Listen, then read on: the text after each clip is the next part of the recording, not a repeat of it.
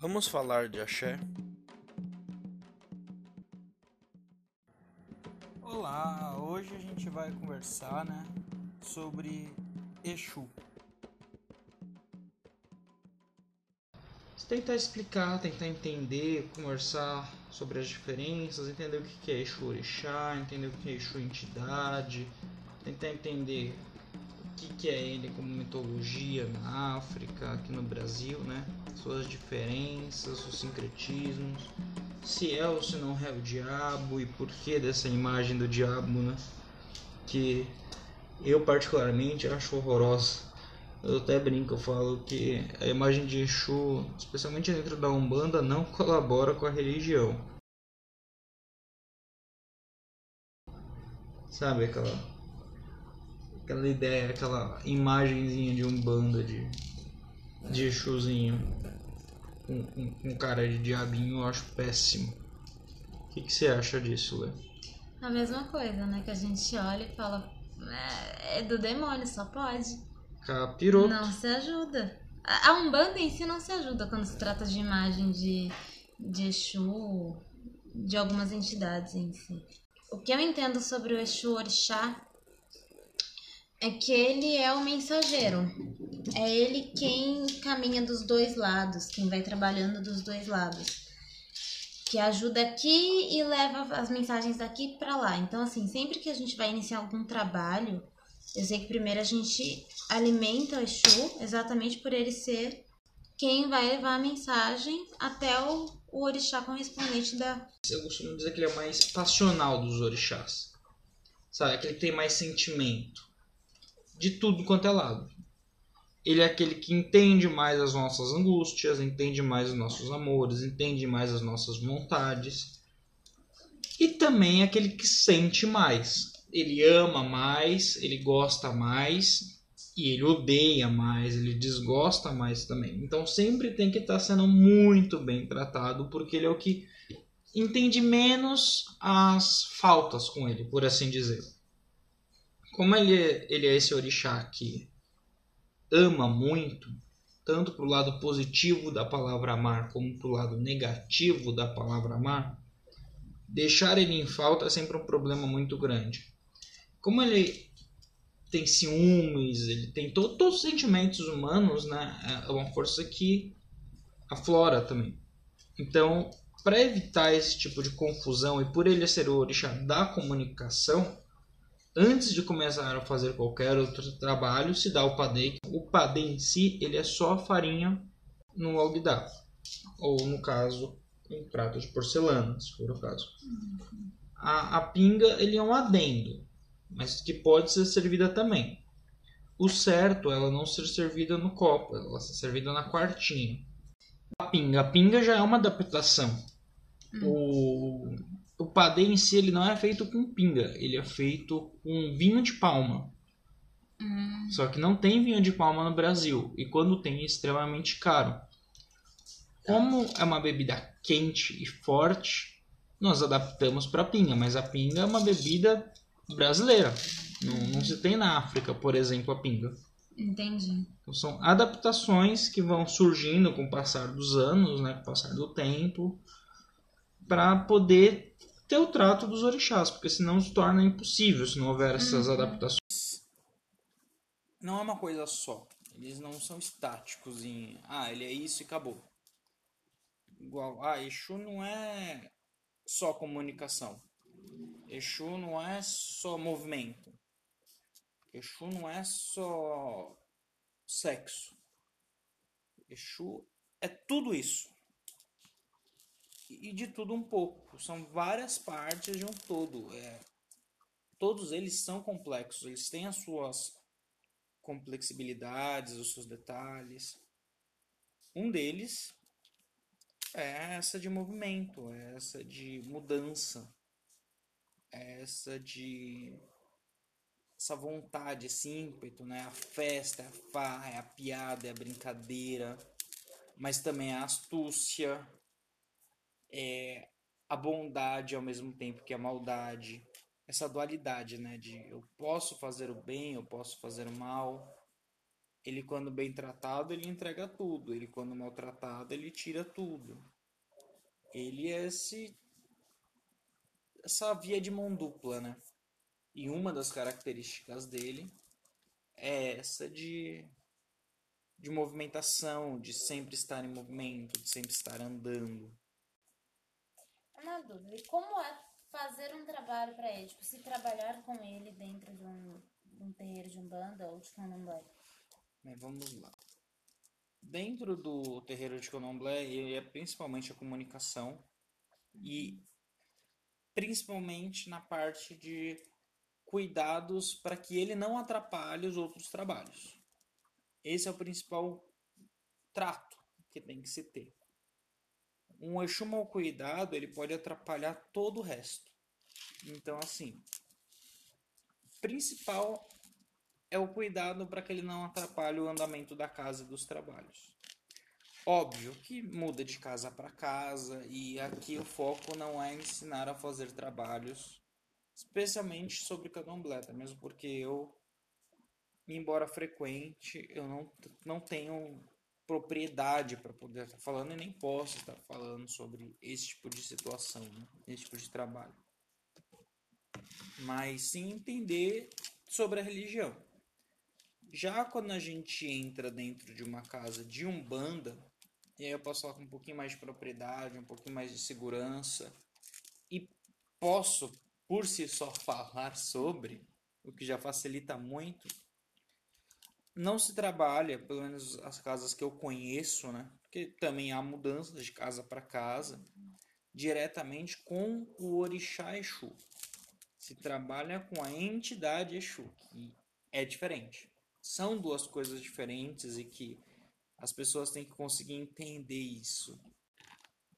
Terminando de falar sobre o Exu Orixá, né, em si, na Umbanda, ele tem basicamente o mesmo cuidado que no Candomblé. A gente tem que dar o padê do mesmo jeito, para que ele não atrapalhe o, o andamento da casa.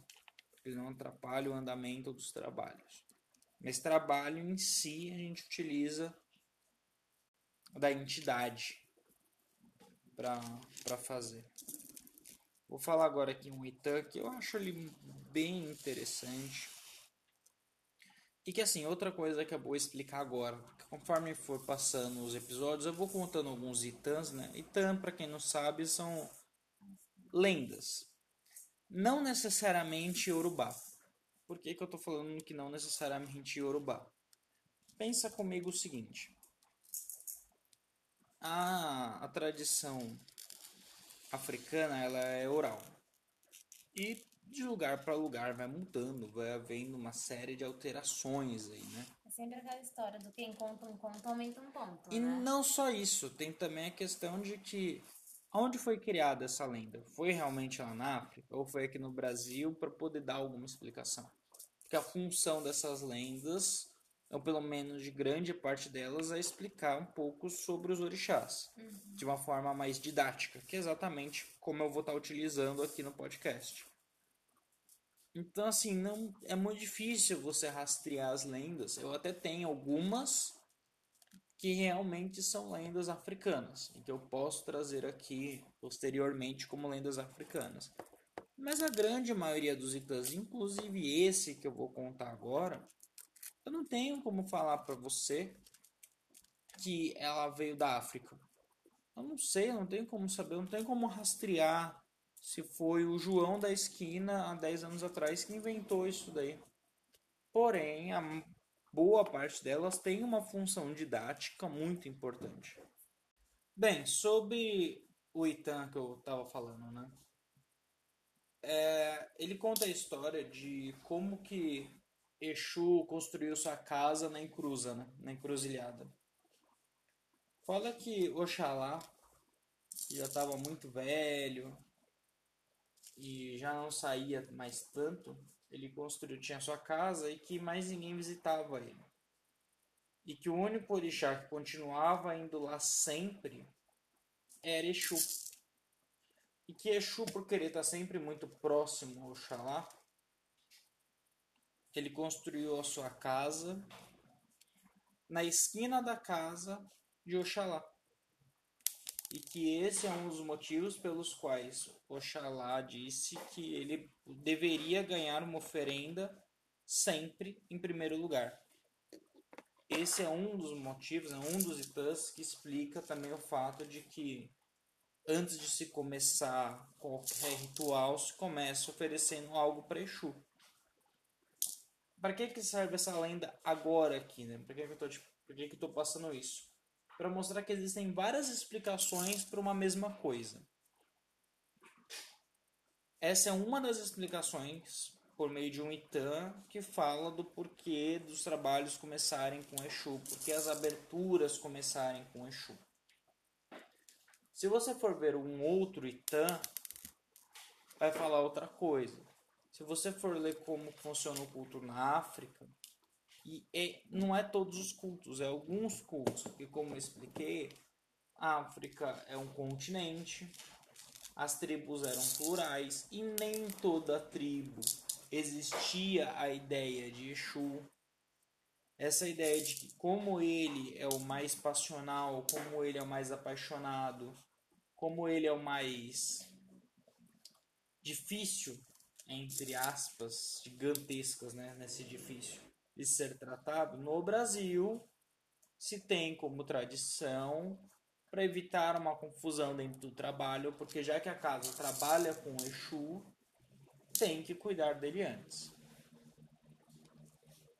Entende? Entendi. Uma outra coisa que eu tenho uma certa dúvida. É, Exu é dono dos búzios, certo? É sempre ele que dá a abertura para se ler. Aliás, a permissão para se ler. Exu e Oxum. Exu e Oxum. É, tem aquele, aquele tan de Exu e Oxum. Isso. Mas geralmente é ele, não é? Tanto que a reza, se eu não me engano, não é para ele. Uma das coisas que se reza, né, para um, se reza para todos os orixás. Hum. Pelo menos todos os que estão respondendo aquele búzio. Existe búzio de 16, existe búzio de 21. Existe mais um tipo de leitura de búzios. Mas no geral, os búzios ele faz parte do culto de Ifá. A grosso modo, que é só uma forma de, de explicar, né? Ifá é como se fosse a origem, né? Como eu disse, a grosso modo é como se fosse um orixá dos orixás. Ele está acima. Criou ali o, os outros orixás, por se dizer? Quem criou, segundo algumas lendas, né? Assim. Não. Não? Não, Oxalá não. Oxalá foi criado e veio para a Terra hum. junto uma das lendas, obviamente, né? Assim, existem várias outras, existem divergências enormes de uma coisa para outra. Uma das lendas, né, diz que Oxalá veio para a Terra junto de Nanã e Iemanjá para povoar a Terra. E aí todos os outros orixás foram se originando a partir deles. E uma, mais uma terceira orixá feminina que se perdeu na África e não se tem nem o nome dela. Mas essa é uma das vertentes. Um dos orixás de orixás, né? E o que eu estou falando aqui é só para facilitar o entendimento. Não são orixás, é uma outra entidade. É Orumilá. Orumilá é um, Ifá é outro. E no caso, Orumilá que mandou Oxalá para a Terra para povoar a Terra, para criar algo na Terra. Oxalá é o responsável daqui, mas não é ele a grande força que veio para cá. Entendi. A ideia é que Ifá é uma dessas grandes forças, né? Ifá seria a força do destino. Ela é a força que sabe os caminhos, por isso que o Búzio consegue ler o destino e o caminho da pessoa. Consegue enxergar para onde está indo, da onde veio, o que, que vai acontecer. Mas eram segredos, né? Segredos de Fá. Uhum. Tanto que quando você lê Búzios, um dos agôs, né? Agô. Você sabe o que significa agô? Tirando licença? É licença. É. Então, uma das licenças que se pede é para IFA, né? IFA agô. Porque você está pedindo licença, licença para poder fazer essa leitura. Essa leitura. Porque é um, um poder de Ifá. Exu, ele foi Seduzido por Oxum para descobrir os segredos com Oxalá de como ler os búzios. Oxalá, não, Ifá. Não foi com Oxalá, foi com Oxalá na lenda que eu li? Foi com Não. Oxalá na, na- Quando eu li, foi com Oxalá, por isso que eu Não. falei. Não. Como eu falei, a- o dono dos búzios é Ifá, Certo. não Oxalá. Então aí um erro de onde eu li, que sempre acontece, porque Sempre.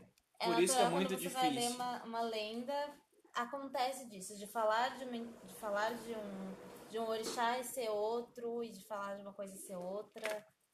Enfim. Por isso tem que sempre tomar muito cuidado com as lendas e não tomar elas como ah, se está Suas escrito verdades. isso é isso, acabou. Não necessariamente. Tem que entender ali o que que é que vai falar de verdade naquela lenda. E o principal é tentar tirar o ensinamento que ela traz. Em relação a, a ele dar ou não dar né, a leitura dos búzios, ele é quem domina a técnica da leitura. Ele Dos que aprendeu, no caso. né? Isso, ele é quem sabe ler. A gente utiliza desse conhecimento que ele tem para conseguir ler também. Mas a, a vidência, por assim dizer, né, é de Ifá e não de Exu. Mas como quem traz essa informação e ele é a comunicação, a gente tem que pedir a licença para ele, a gente tem que dar uma oferenda para ele quando se joga os búzios. É sempre uma questão de não me confunda, não me atrapalhe aqui e me permita fazer isso. Quem deu essa esse conhecimento para a gente foi ele. Então vamos respeitá-lo por conta disso, né? Entendi. Entendeu? Bem, já na Umbanda, o... a entidade Exu, né? Primeira coisa, você sabe por que, que tem o mesmo nome da entidade Exu e do orixá Exu? Não faço ideia. Porque nunca ninguém explicou essas coisas. A minha opinião, pra virar macumbeira tinha que ter um curso antes. Facilitaria assim, você muito entra a vida. sabendo porra nenhuma e assim, você vai tendo que pegar as coisas ali no meio do caminho. É difícil. É, já dá pra ouvir o nosso podcast, né? É, exatamente. Já, já é alguma coisa. é por conta da similaridade. De rir, de gostar de beber, de gostar de, da zoeira, da festa, da brincadeira. Mas principalmente porque ele não ensina só pelo amor. Ele também ensina ensina pela pela dor. E é por isso que tem muita gente que tem medo de trabalhar com Exu e não indica trabalhar com Exu. Tem casas que não permitem trabalhos com Exu. Por quê? Imagina a seguinte situação. Você chega na, numa casa de umbanda, vai falar com o Exu e você pede alguma coisa de ruim. Vamos supor que você peça para que uma pessoa que você não goste perca o cabelo, fique careca. O que, que você acha que Exu vai fazer? Ele vai dar. Só que só por você ter pedido, você merece tanto quanto. Então, você também vai perder. Exatamente. E é aquilo, ele vai dar se a pessoa merecer. É, se a pessoa merecer. Se a pessoa pra quem você tá querendo que perca, mereça. Se essa pessoa for uma pessoa boa, existem duas opções. A primeira, e a mais comum, por assim dizer, ele simplesmente não faz nada. Ele não vai se meter naquilo. Não tem um porquê se meter Ele não vai naquilo. ganhar nada com isso, tipo. É. Assim. Agora, vamos supor que a pessoa ela tenha os seus erros, os seus defeitos, que ela mereça também perder cabelo. Porque ela também seja, um bom português, uma filha da puta. Ele vai tirar o cabelo dela. Assim que ele fizer isso, ele vai olhar pra você e vai falar assim: agora vai o seu. Porque é aquilo, você tá pedindo pra ela, mas você também não tá merecendo. E esse caráter meio, entre aspas, gigantescas, meio maldoso de Vou fazer, pode deixar, vamos lá. Mas faça aqui, faça pular, Exatamente. é o que dá medo nas pessoas de trabalharem com Isso. ele. E é muito característica do Exu Orixá. de dar com uma mão e tirar com a outra, de dar um beijo num lado do rosto e dar um tapa do outro lado do rosto. E por conta dessa similaridade do Exu entidade, da forma que a entidade Exu trabalha, com a forma que o Orixá Exu trabalha, que acabou fazendo essa associação e dando o mesmo nome. Existe uma forma de falar dizendo que Exu é uma entidade de esquerda e que Baiano é uma entidade de direita. Eu, particularmente falando, eu não gosto desse tipo de nomenclatura e nem entendo bem como funciona esse tipo de nomenclatura, sabe? Porque direita e esquerda dá uma conotação de bem e mal que simplesmente, na minha opinião, não funciona, sabe? Não, não, não orna com a religião. São formas de trabalhar diferentes, mas todas elas visando a evolução, tanto daquela pessoa que está lá se consultando, quanto da própria entidade que está lá dando consulta para evoluir. Mas são formas de evoluir diferentes. Na minha opinião, cada entidade ela tem uma função específica e ela trabalha de uma forma específica. Vamos supor que você esteja com um problema de dinheiro. Com quem que você vai falar dentro de um centro? Quem você acha que seria o mais indicado para você falar de entidade? Eu atualmente iria falar com o seu Zé. O seu Zé, eu costumo falar que ele é malandro. assim. Ele, Exatamente por isso. ele consegue trabalhar em todas as frentes ao mesmo tempo que ele não é a melhor ferramenta para todas elas. É Como eu disse, não conhecendo tanto. Aproveitando essa analogia de ferramentas, o Zé é como se fosse um alicate. Ele serve para bater um prego, ele serve para parafusar um parafuso, ele serve para segurar um negócio. Mas ele não é a melhor ferramenta para nenhuma dessas coisas, embora ele sirva para todas elas. Ele é o mais plástico, ele é o mais mutável de todos. Mas não, não seria o melhor. Então Cê- qual seria? Você teria algum outro chute? Cigano? O cigano. O cigano sempre sabe lidar com dinheiro, com trabalho, são bons negociantes, sabem fazer o dinheiro, sabem mexer no ouro. Seria uma ótima pedida. Agora, se você tá com um problema de saúde, como que você falaria? Um preto velho. Preto velho, sabe, dos ungüentos, das, Das pomadas, das rezas. Exatamente. Agora, se você tá com um problema familiar, Ali eu passaria com baiano. baiano, que é aquele que vai na conversa, aquele que vai dar o conselho, tranquilo. aquele que vai dar um abraço. Ou seja, cada um tem o seu, o seu ponto. Agora, se você está com um problema de relacionamento, Ah, eu passaria com uma pombagira. pombogira. Nada melhor que uma pombogira para poder trabalhar nessa parte de relações. E o Exu é o melhor para dar bronca. Se tem uma pessoa que tá querendo fazer alguma coisa errada, ninguém melhor do que um Exu para ir lá e falar para essa pessoa e mostrar para essa pessoa que ela tá fazendo errado.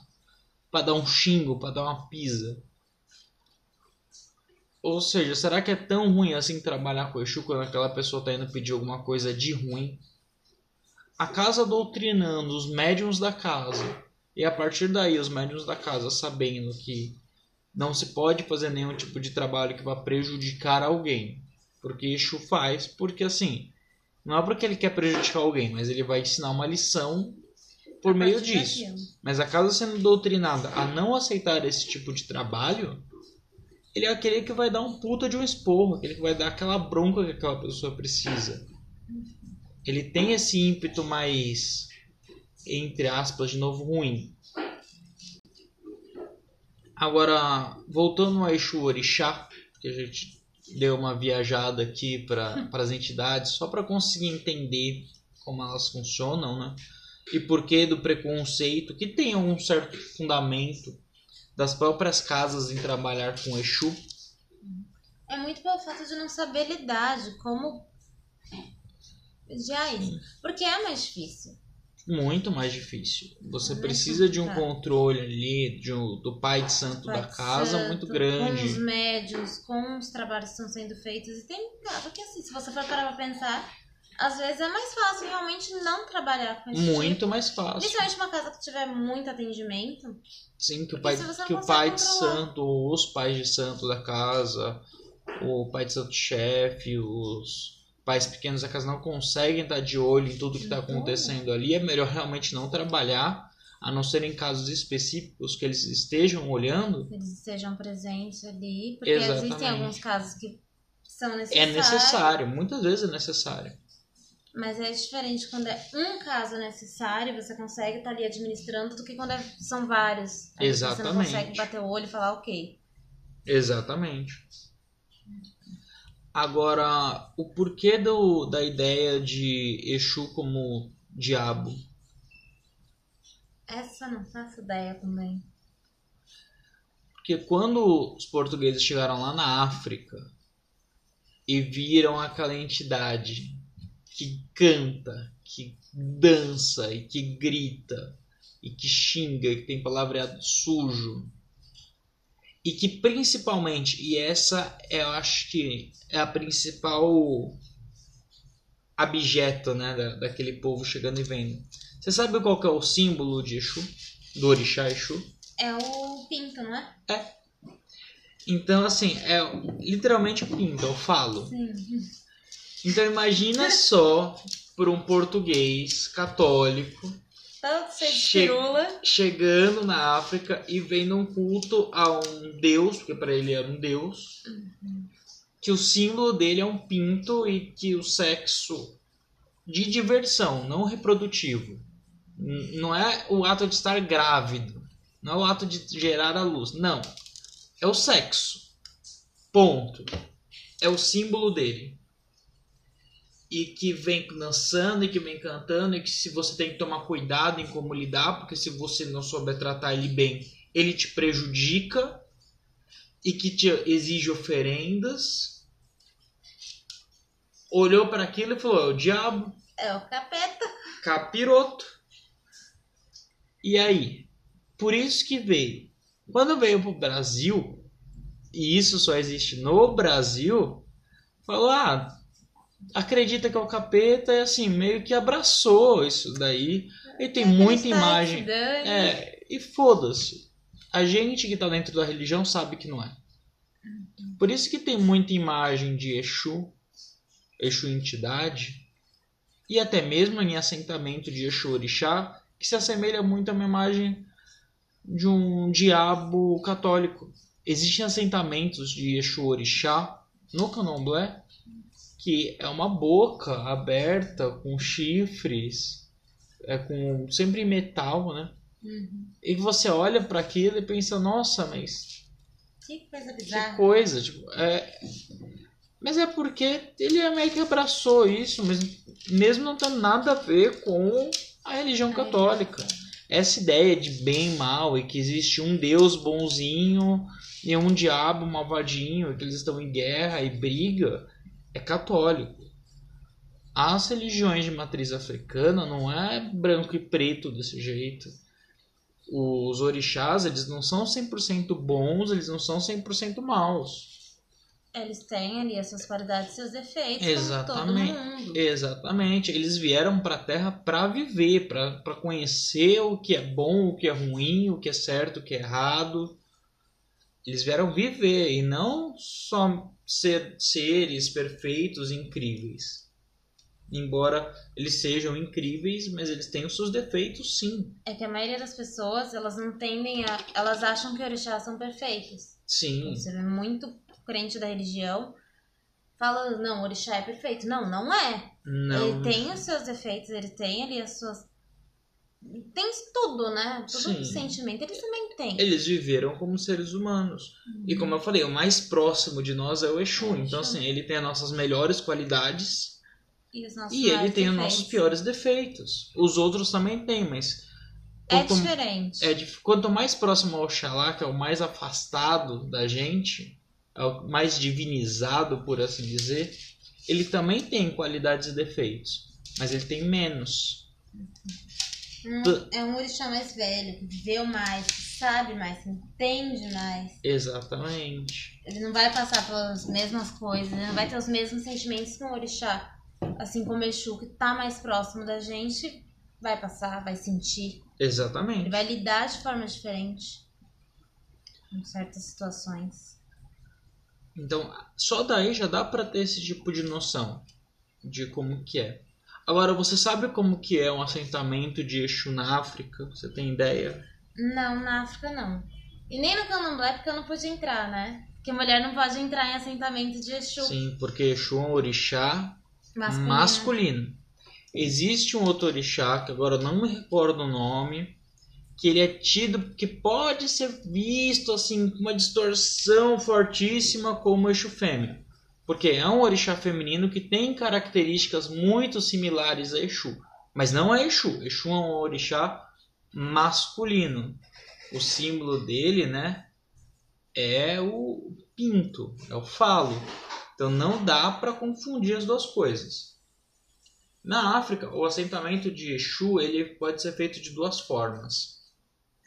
Ou por meio de uma pedra chamada Yangui, porque ela é uma pedra vulcânica, né, feita de material vulcânico, e a partir desse material, por, por conta do fogo, por conta da terra e por conta de seu início de tudo, se cultua, que é o primeiro orixá Exu que teve, isso aí pensando em qualidades de orixá, ou uma- um bolo de terra e argila com os olhos, nariz e boca feitas de contas de búzios e o pinto, meio mal feito, meio rústico, feito à mão mesmo. Entendi. Também é uma outra forma de cultuar, ou seja, não tem nada a ver Com o demônio com o demônio, coloca. o próprio tridente, que é uma coisa do Brasil, que foi colocada dentro do Brasil. Sabe? Não é a mesma coisa que tem lá. Entendi. Mas como várias outras coisas, que assim, a gente foi aglutinando e às vezes abraçando até mesmo uma coisa que é ruim. No próprio, o próprio nome Macumba, que começou com o nome de uma árvore, que aí passou a ser o nome do instrumento feito da matéria-prima dessa árvore, que aí passou a ser o nome da música feita, para no final das contas virar um nome pejorativo e para só agora a gente começar a absorver ele como um nome simplesmente positivo, sabe? Sem sem cunho ruim da palavra, Sem preconceito. sem preconceito. Hoje em dia você fala assim, ah, vou fazer, vou na macumba. Não é algo ruim. Há alguns anos atrás Era péssimo. era horroroso, porque não, eu não sou macumbeiro. Eu sou do candomblé. Não, eu não sou macumbeiro. Eu sou da Umbanda. E você explicar e, e mostrar a diferença pra isso antigamente, alguns antigamente não, alguns anos atrás mesmo. Sim. Era muito mais difícil do que hoje em dia. Mas, na verdade não tem diferença, só era um nome pejorativo, né? É que as pessoas olhavam com muito mais preconceito do que elas olham hoje. Sim, com certeza. E dependendo também muito do local, dependendo muito de, de como funciona. Por exemplo, a Umbanda, principalmente, ela estava muito presente nas comunidades pobres antigamente. Era, existem trabalhos de sociologia, existe um trabalho de um professor, depois eu vou dar uma pesquisada no nome, que agora eu não me recordo, mas que chama Quebrada de Fé que fala exatamente disso sobre a religião, as religiões e como elas fazem parte dos lugares mais simples e que antigamente era a macumba que estava lá presente, mas que por uma mudança cultural até mesmo do país passou a ser as igrejas evangélicas. Hoje em dia você vai numa comunidade, você encontra um monte de igreja evangélica. Se você fosse há 10, 15 anos atrás, até 20, eu vou dar uma lida no trabalho para poder dar uma perspectiva melhor de tempo. Era terreiro. Era isso que você encontrava nessas comunidades mais simples, eram os terreiros. Entendi. Então, assim, até o preconceito ele é meio cíclico, né? Porque o preconceito ele nada mais é do que a falta de conhecimento, a falta de entendimento. Ah, eu não entendo sobre isso, logo tenho um preconceito com. A partir do momento que a pessoa entende, deixa de existir. Que era muito o que eu vivia. Antes. Sim. Uma outra dúvida. Na Umbanda, se faz filho de Exu? Hum, depende do pai de santo. Isso sempre vai depender do pai de santo. Por que, que é contraindicado fazer filho de Exu de forma geral? Como eu disse, Exu é um orixá que ele exige muito. Ele entrega muito, mas também exige muito. Como ele entrega muito e exige muito, você fazer um filho de Exu e esse filho ficar devendo algo, poxa, não deu para eu dar essa obrigação agora, eu tô trabalhando. O Exu não vai querer saber, ele não vai querer entender, não vai ter um Ah, buri. quê? É, você não vai poder fazer um buri ali de um dia para tentar resolver o problema. Então, não se costuma fazer por conta desses tipos de problema que podem ocasionar. Óbvio, tem pai de santo que faz? Tem pai de santo que faz. É errado? Não necessariamente. Mas você vai dar uma dificultada para a vida desse filho aí que vai precisar manter em ordem sempre os trabalhos dele. Não vai poder deixar de estar entregando tudo que precisa para aquele orixá. Não, não vai dar para deixar para amanhã. Tem que ser feito, tem que ser feito. Acabou. Ah, mas estou sem dinheiro. O problema é seu, tem que ser feito. Se vira, né? Ah, mas estou precisando de. Ah, problema é seu. Ah, mas eu vou ter que trabalhar. Se vira, tem que ser feito, tem que ser feito. Então, o que costuma se fazer? Em vez de deitar o filho para Exu, se deita o filho para Ogum. Mas por que Ogum? Porque as oferendas que se dão para Ogum, a forma de trato de Ogum é muito similar a como se trata de Exu. Então se aproveita disso para fazer o filho Com filho de algum. o outro. Exatamente. Bem, eu acho que isso tudo já dá uma, uma noção, pelo menos, porque como eu falei na proposta do podcast, não é dar uma aula, é explicar o básico do básico do básico. Você quer aprender mais, quer entender mais, começa a frequentar um centro, começa a conversar com o seu babalaô.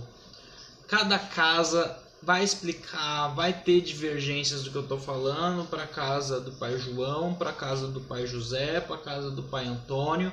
Cada uma vai ter uma ideia um pouco diferente da outra.